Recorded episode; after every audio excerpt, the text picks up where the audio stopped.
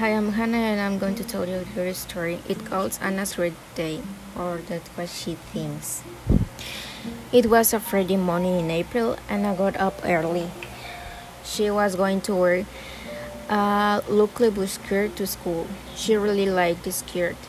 She had a new skirt to match it and new shoes too. After Ana got dressed, she went into the kitchen.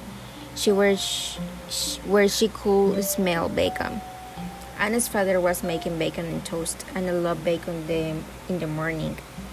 So Ana was excited about, about going to school. Her class was going to take a taste and to see how much they had learned so far that year.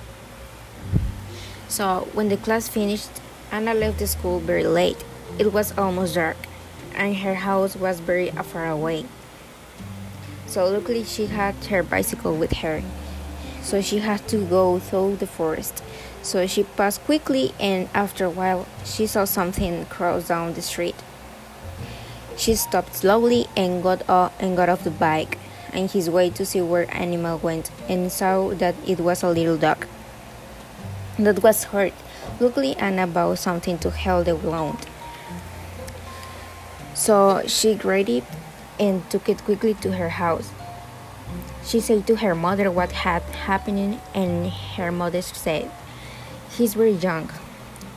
We have to keep him. So Ana jumped for joy and also because she saved her, her dog's life. And that's it. That's a little story about this. Thank you.